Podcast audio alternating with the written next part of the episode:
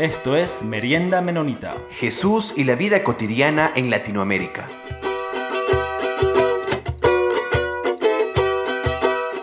Muy bienvenidos a todos y todas de nuevo a nuestro programa Merienda Menonita. Muchas gracias por estar aquí con nosotros de nuevo.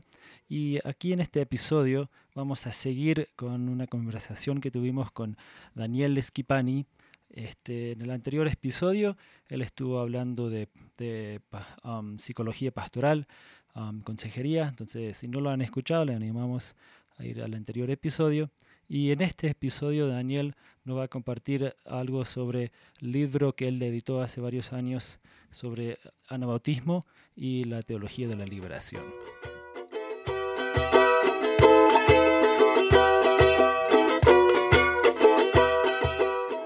Este, uh, seguir en esta, en este, segunda, como segundo eh, este, etapa de sección de, de, preguntas, queremos enfocar este, en, en, un libro que, que usted editó ya hace, hace varios años, fue primero publicado en inglés en, en 89 y después este, en español en el, en el 93 um, por este, Ediciones Semilla y, este, y se titula Discipulado y Liberación, la teología de la liberación en perspectiva anabautista. Y, y, este texto este, entonces es un, conjunto de, algunos diferentes autores, teólogos, teólogas. este, entonces tenemos algunas preguntas este, sobre esta conversación de, sobre la teología de la liberación de una perspectiva anabautista, pero quería ver si, si en primer lugar este, usted nos podría dar este, una, ah, una descripción este, para nuestros oyentes desde la perspectiva anabautista, que si puede, sí, una explicación de, de qué, qué significa um, la esta, la, teología de la, liberación para, poder entrar en, esta conversación. Sí, en pocas palabras, em, eh, las teologías de la liberación, habría que decir, hay que decir, em, por empezar, son reflexiones teológicas uh, contextuales, son teologías contextuales, lo cual quiere decir eh, reconocen explícitamente que pensamos la fe eh, en contextos históricos, ¿no? sociales, específicos. Y no es lo mismo, justamente esto encaja muy bien con lo que estaba hablando recién. No es lo mismo Cuba Ecuador o Venezuela Argentina en estos momentos, en, eh, estrictamente hablando, ¿no? Eh, entonces, eh, bueno, resumir tomaría mucho tiempo, pero una cosa interesante de la teología de la liberación en América Latina es que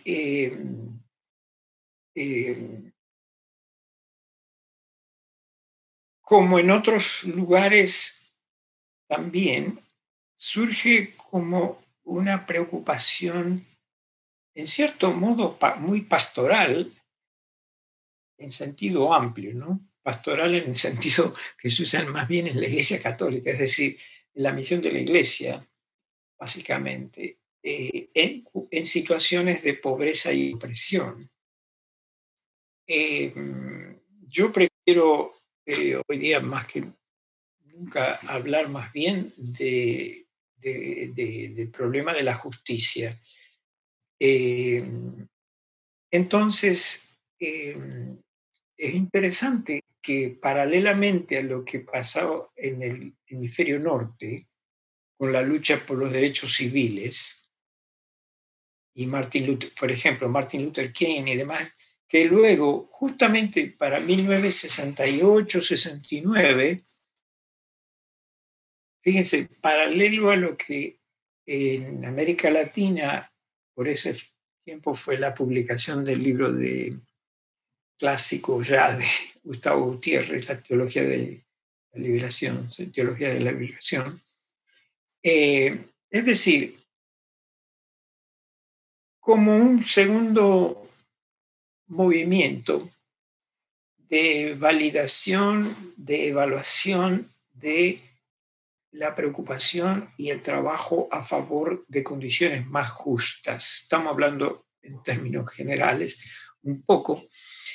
Y em, lo interesante es que este, se vinculó con todo, eh, hay todo un trasfondo en el catolicismo en América Latina relacionado con el una democratización de la Iglesia Católica, ¿no es cierto? Con está vinculado con el concilio de, con el concilio Vaticano II, de hecho, 62 al 65, y luego este, en América Latina, Medellín, eh, muy claramente todo esto.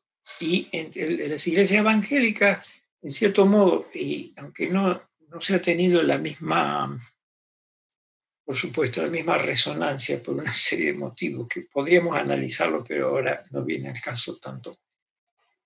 Eh, en pocas palabras, eh, la idea de la, de la teología, las teologías de la liberación en América Latina y en otros lugares. Es de qué manera desde la fe cristiana en nuestro caso, porque también hay teología de liberación palestina, judía, etcétera, hoy día, eh, desde la fe cristiana hay una eh, visión que ayuda a comprender el sufrimiento humano, sobre todo causado por la justicia, y a marcar una alternativa hacia una realidad mejor. De ahí la cuestión de liberación. ¿no? Em, lo, en pocas palabras, em, es, em, sí, de modo que mi interés por esto estuvo relacionado directamente con mi propia identidad desde muy joven. Yo ya dije que crecí en Argentina y los años universitarios, sobre todo, de mucha, eh, mucho movimiento, mucha agitación política y demás, este, em, se repite cíclicamente en nuestros países en América Latina toda una serie de motivos. Em, me interesó desde tiempo atrás la cuestión de eh, la paz con justicia y básicamente y reconciliación. Entonces, eh,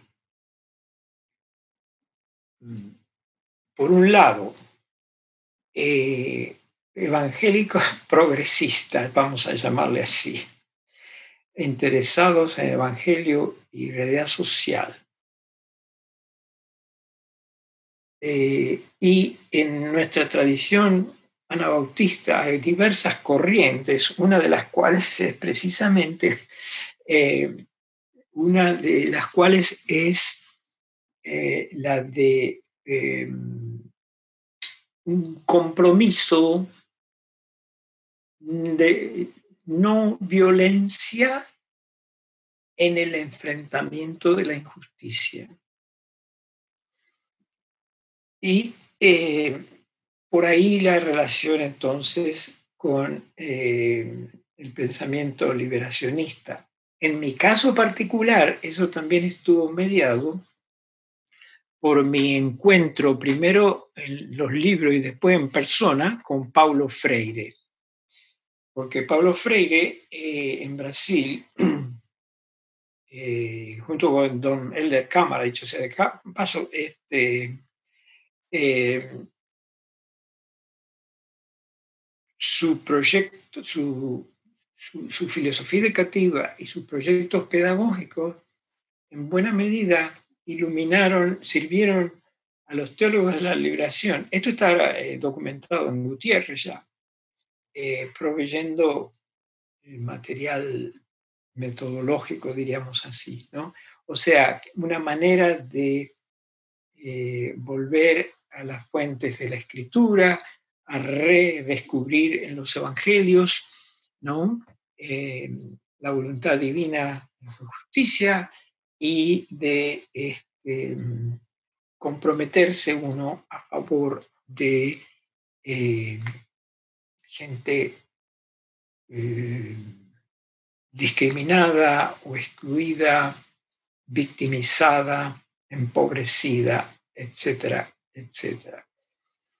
Y como esto es una realidad que no es de ahora solamente, precisamente en los evangelios, una hermenéutica bíblica no tiene que ser específicamente liberacionista. Muy pronto encuentra que el problema de los pobres y la Biblia es, algo que preocupó a Jesús y que, este, por supuesto, eh, condenó Jesús claramente en, los evangelios. Eh, la, opresión de, de los pobres. Así que por ahí viene la cosa. En síntesis, y casi a riesgo de caricaturizar, de serlo demasiado simple, simplista,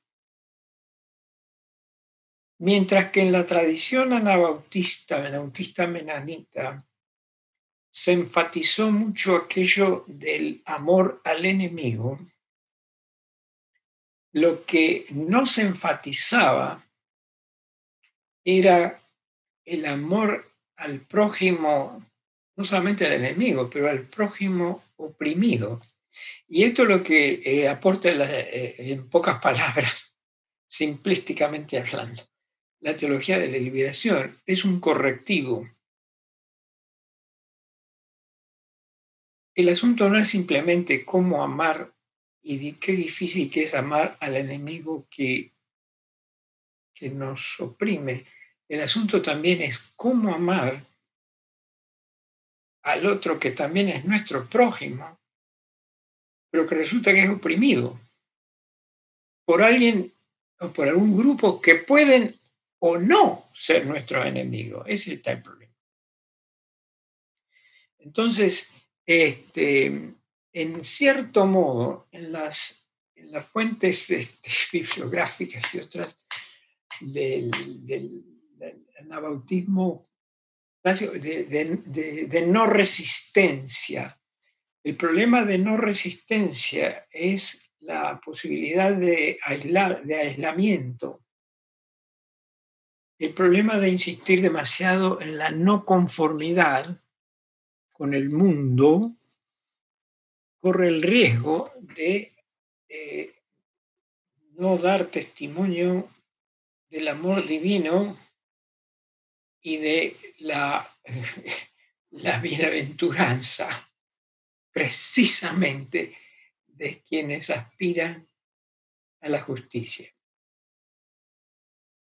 A nosotras y nosotros en el mundo anabautista y menonita que nos gusta hablar del sermón del monte, resulta que el sermón del monte, mal llamado sermón del monte, porque lo que, de lo que se trata es de un, del currículo del reino, no es un sermón, es un currículo lo que hay, porque en Mateo, Mateo como evangelio es un currículo, pero eso es para otra conversación. De todas maneras, empieza el mal llamado Sermón del Monte con las bienaventuranzas.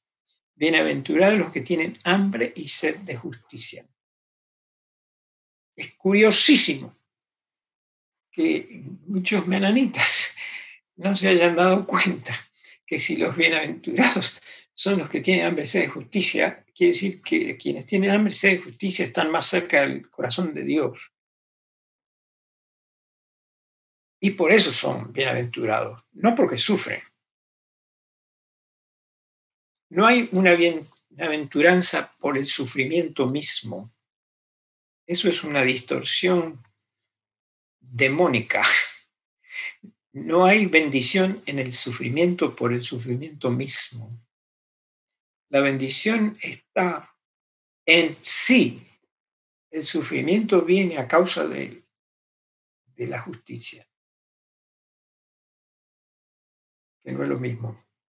Y acá es donde hay una, una puerta para una relación mucho más este, constructiva con estos esfuerzos de reflexión teológica, eh, así llamados liberacionistas, aunque no necesariamente compartamos todas sus, sus propuestas. Pero en el corazón de las teologías contextuales de liberación, teología feminista, teología eh, vamos a dejarlo ahí, pues, también de afro eh, indígenas, por ejemplo, en América Latina. En el corazón está la cuestión de la justicia, que es central la Biblia, obviamente. Y el anhelo de transformación. Transformación entendida sencillamente hablando como cambio sistémico. Tiene que cambiar la estructura. Por eso antes hablaba de cambio sistémico, incluso en la familia. Uno no puede simplemente, no debe simplemente trabajar con el muchacho o con uno de los miembros de una familia que, que tiene cierta conducta si uno no atiende a, qué está pasando en esa cultura familiar dentro de la cual un niño registra y presenta esa conducta problemática. Por ejemplo, de hecho, hasta los animales domésticos reflejan, reflejan las neurosis familiares o, o la salud de una buena familia. Es, interesantísimo cómo funciona esto. He dicho sea de paso, eso también este, uno puede eh, abundar en la reflexión bíblicamente. Porque resulta que es toda la creación la que comparte el destino humano, ¿no? Y el problema del mal y también bien. En fin, de nuevo, eso es para otro, para otro momento. Wow, interesantísimo, Daniel. Y yo solamente tengo sobre este tema la primera y la única pregunta que, que voy a hacer, porque en realidad ya me contestaste. Hemos hablado con eh, Nicolás Panoto, con René Padilla en las entrevistas, con Mauricio Chenlo sobre este tema, pero aquí tú sacas algo a colación que ya es un correctivo, porque básicamente siempre decimos cuál es la diferencia entre los anabautistas y la teología de la liberación, y, y casi siempre apuntamos rápidamente al asunto de la violencia, los métodos, cómo se consigue, pero tú dices, no, aquí hay un correctivo también hacia los anabautistas, que no es como estamos cerca de Dios por el sufrimiento, y hay un correctivo que tenemos que cambiar el sistema, que es algo que propone mucho la teología de la liberación.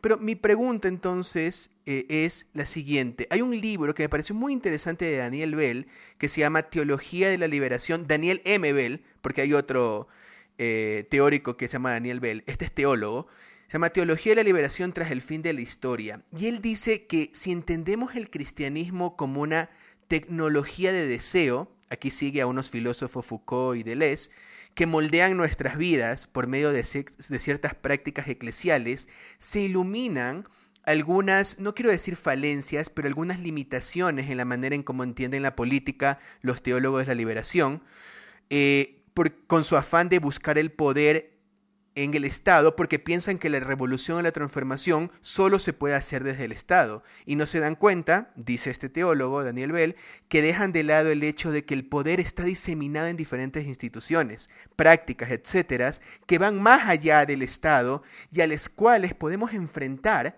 contraponiendo otras prácticas, otras tecnologías de deseo como las disciplinas cristianas. Entonces mi pregunta es, ¿crees que el anabautismo de alguna, de alguna manera se adelantó a esta forma de ver el cristianismo, entendiendo que nuestras esperanzas de cambio no están en la revolución desde el Estado, sino desde estas pequeñas prácticas? Sí, eh, sí, yo estoy de acuerdo con esto. Eh, en sus formas más puras, y hay, hay toda una mitología en, realidad sobre el anabautismo, porque hay varios anabautismos, pero reforma radical eh, que merece ser llamada tal cosa, históricamente hablando y teológicamente, precisamente privilegia esta cuestión, en cierto modo, de la libertad humana el reconocimiento, eh, esto desde el punto de vista teológico es muy interesante, el reconocimiento de la libertad humana de rechazar la oferta de la gracia. Eh, y afirmar la, consecuencia la necesidad es una de, una de las, este, lo que yo entiendo es eh, de las contribuciones. Este, así que eh, sí, em, yo creo que em, de por sí, fíjate, lo que pasa es que eso de por sí tiene una, no es solamente una implicancia política, es una, tiene una connotación política, que no es lo mismo. Eh, porque eh, em, hay que ver, hay que tomar cierta decisión con esto. para mí, eh, lo que mejor em, eh, ayuda es considerar esta cuestión más bien dialécticamente, es decir, eh, de, de, participación y no participación. No, es cuestión de o, todo o nada. O sea, no es el aislamiento, a menos en unas situaciones críticas eh, de, para que hay que sobrevivir, ¿no? Pero no estamos tanto en eso hoy día. O la de mezclarse en la cristiandad y perder todo, ¿no? Eh, para ponerlo en, lenguaje muy práctico, sigue siendo un reto para las iglesias anabautistas el ayudar a educar a, la, nuestra gente en ciudadanía. No es solamente discipulado, y de hecho, discipulado que no implica compromiso social, no, a mí, mi, mi, lado que no, no puede ser fiel. En consecuencia, eh, necesitamos el recordatorio de, la, de los así llamados, de la tradición de la así llamada reforma magistral, por ejemplo, para eh, ayudarnos a, a calibrar mejor conceptualmente eh, estos pensamientos. No sé si estoy fuera de, la, del de, foco acá en lo que mm, eh, eh, tú planteabas, pero em, estamos, entre otros, en un tiempo de, de un modernismo tardío de fragmentación de eh, eh, en algunos contextos así llamados de posmodernidad, en la que hay una fragmentación interesante y un pluralismo que nos puede hacer muy bien reconocer, nos hace muy bien reconocer precisamente para recalibrar el camino de fidelidad pertinente, una fidelidad que tiene sentido para la ciudadanía en Ecuador o donde, donde fuera, ¿no? Dicho sea de paso. Eh, César Moya, no sé, no sé si ustedes lo conocen, terminó una tesis. ¿Ustedes leyeron la tesis de César Moya? El año pasado este, lo terminó, en que trabaja con Sobrino y, y Yoder sus hermenéuticas bíblicas como eh, fundamento de sus cristologías, con miras a revitalizar la hermenéutica bíblica en las iglesias eh, anabautistas, en las comunidades. Eh, vale la pena leerla, es, un libro este, recién publicado, ¿no? Hace unos meses salió. De hecho, yo fui co este, como consejero de esa tesis. Eh, pero la, mm, eh, como él es, bueno, colombiano, pero y, han vuelto a Colombia, ¿no? Eh, están en Barranquita, Barranquita ahora.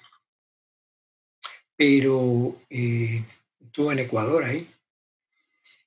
Y, y por el lado de la hermenéutica bíblica y esos replanteamientos podría ser uno de los ámbitos, ya que tenemos a las escrituras mm, tan supuestamente, ¿no?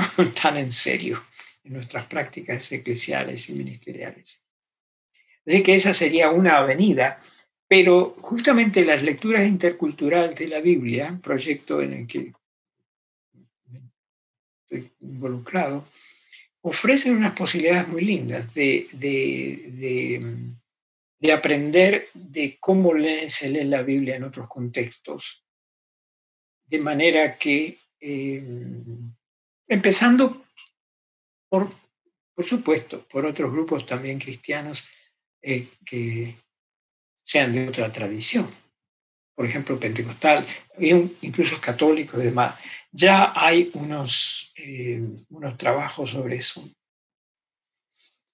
O sea que por ahí habría una, una posibilidad de praxis, práctica, de, lectura grupal, eh, comparando lecturas, intercambiando con hermanos y hermanas de otras localidades, incluso de otros países. Este, y aprendiendo, corrigiendo mutuamente.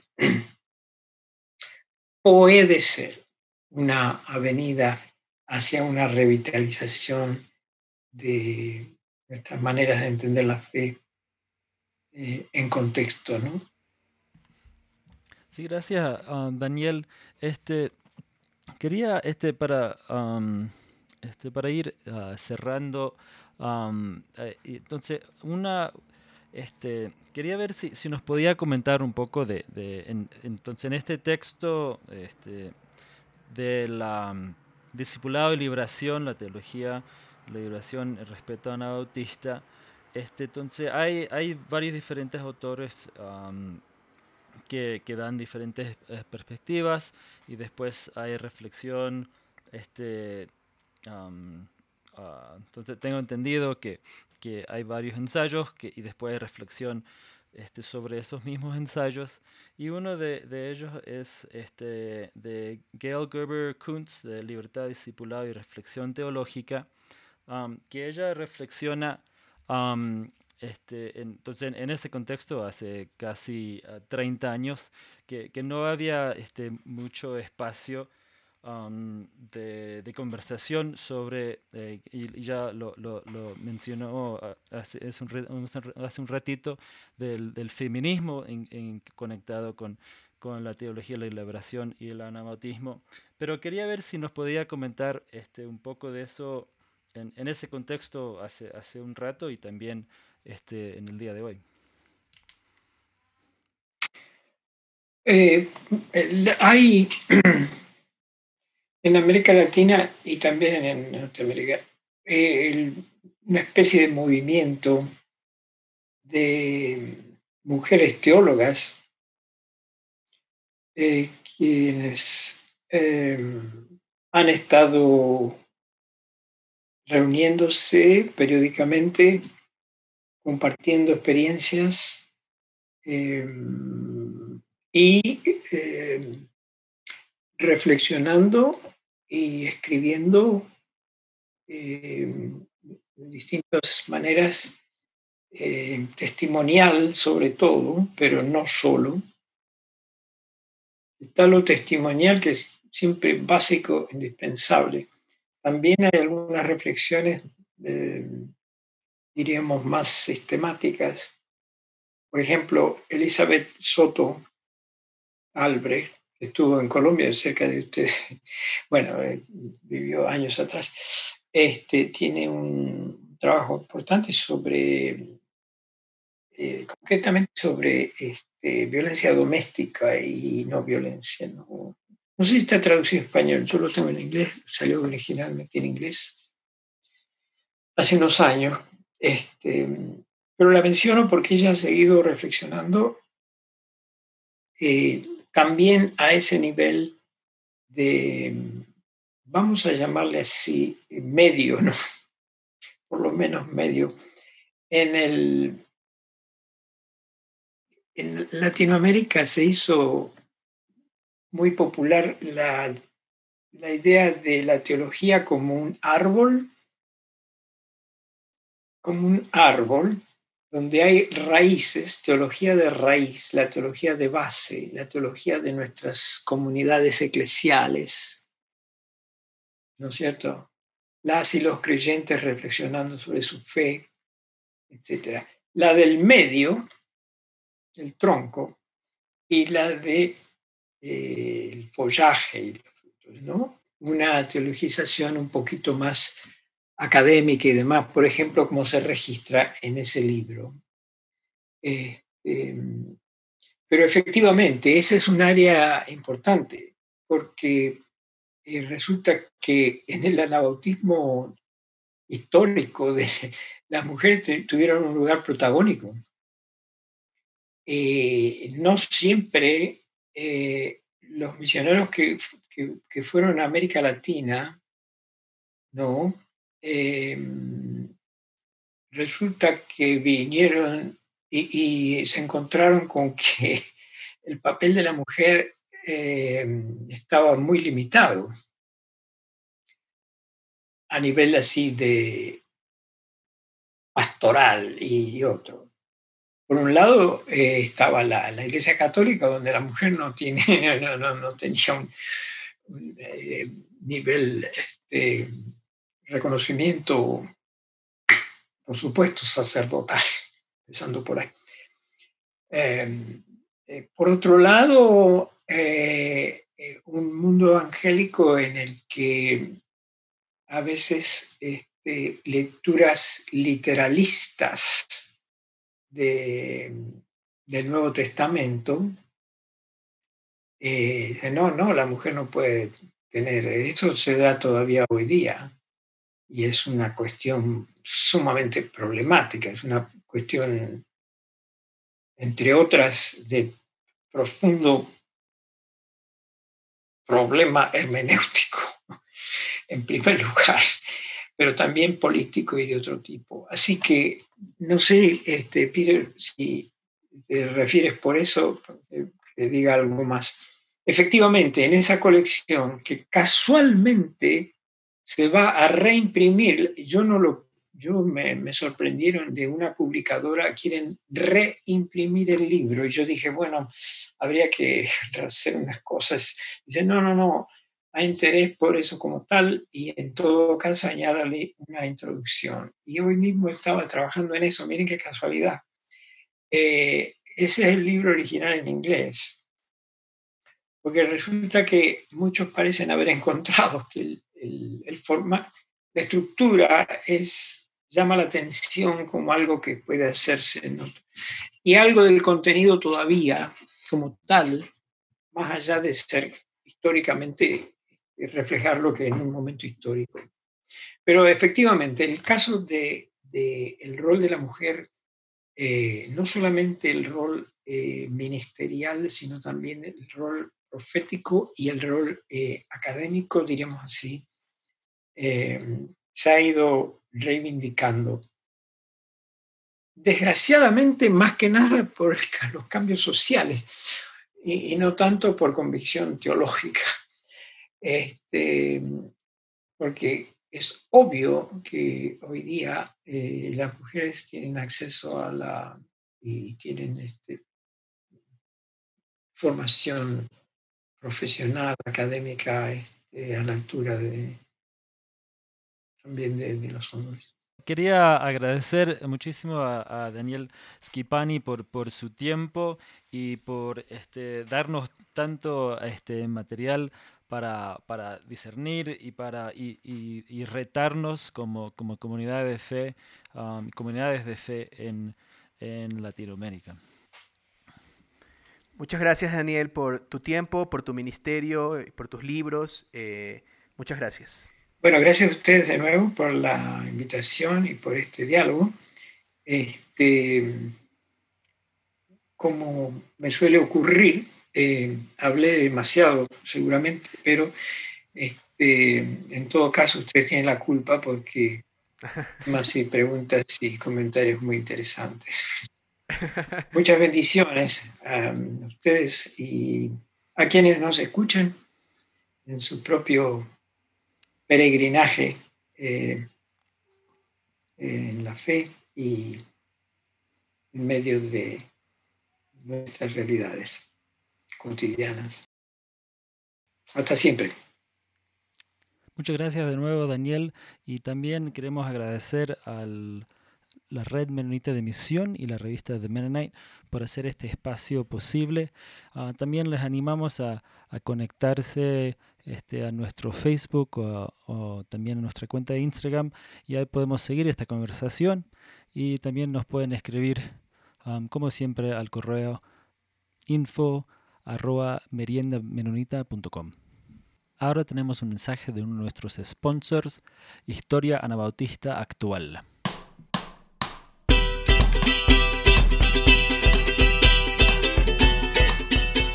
La historia está llena de personas y fechas que alguien pensó que eran importantes. Las vidas cotidianas de la gente común también son importantes y deben ser registradas. ¿Quieres contribuir con un vistazo de tu día a día al nuevo proyecto de narración colaborativa Historia Anabautista Actual? Para ver las historias de otros y contribuir con la tuya, ve a la página web aht.libraryhost.com. La página es aht.libraryhost.com. Hay instrucciones disponibles en español e inglés. Las historias en español son bienvenidas. Tu historia importa. ¿La compartirías?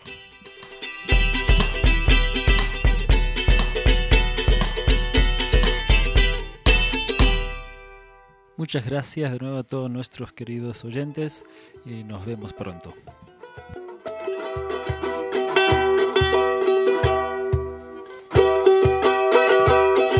comentarios vertidos en este programa no representan necesariamente la opinión de Merienda Menonita, la Red Menonita de Misión y de Mennonite. Esto fue Merienda Menonita. Siempre estamos atentos a sus opiniones y preguntas y nos pueden escribir al info arroba meriendamenonita.com.